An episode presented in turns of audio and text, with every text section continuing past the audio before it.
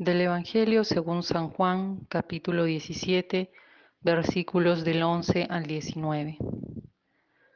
Padre Santo, cuida en tu nombre a los que me has dado, para que sean uno con nosotros. Cuando estaba yo con ellos, yo cuidaba en tu nombre a los que me habías dado. He velado por ellos y ninguno se ha perdido, salvo el hijo de perdición, para que se cumpliera la escritura. Pero ahora voy a ti, y digo estas cosas en el mundo para que tengan en sí mismos mi alegría colmada. Yo les he dado tu palabra, y el mundo los ha odiado, porque no son del mundo como yo no soy del mundo.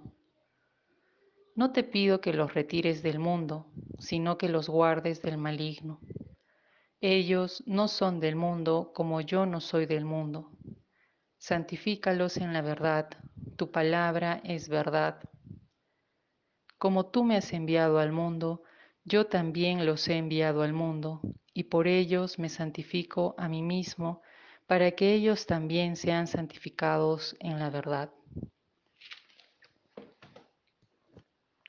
Jesús está a punto de volver al Padre y le pide que cuide de sus discípulos, que quedarán en el mundo, pues el mundo los odia a causa de su palabra.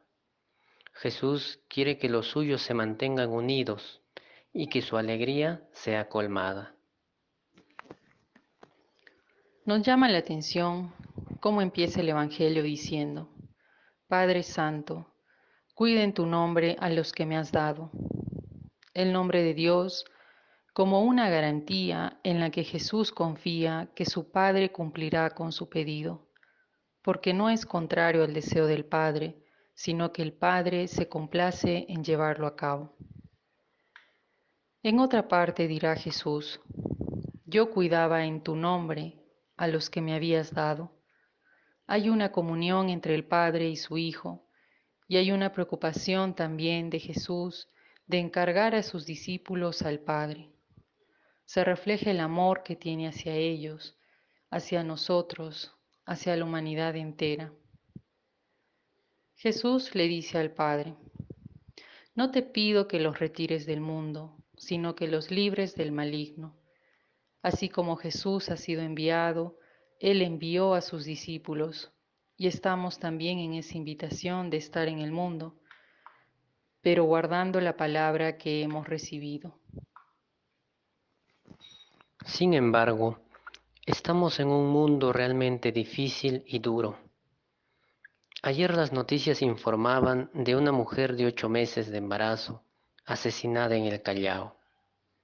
¿Cómo vivir alegres en medio de un mundo que odia la verdad? Y otros países, como por ejemplo Chile, que se enfrenta actualmente a una triple crisis social, política y sanitaria. ¿Cómo estar unidos en un mundo que privilegie el egoísmo? O quizás serán estos justamente los desafíos para los discípulos de hoy, sabiendo que estamos en las oraciones de Jesús. Pablo, en la primera lectura, antes de partir, les dirá a sus discípulos que hay que tener presentes las palabras del Señor Jesús que dijo, más felicidad hay en dar que en recibir. Hoy, en estos momentos que nos ha tocado vivir, Creemos que con mayor razón es tiempo de dar.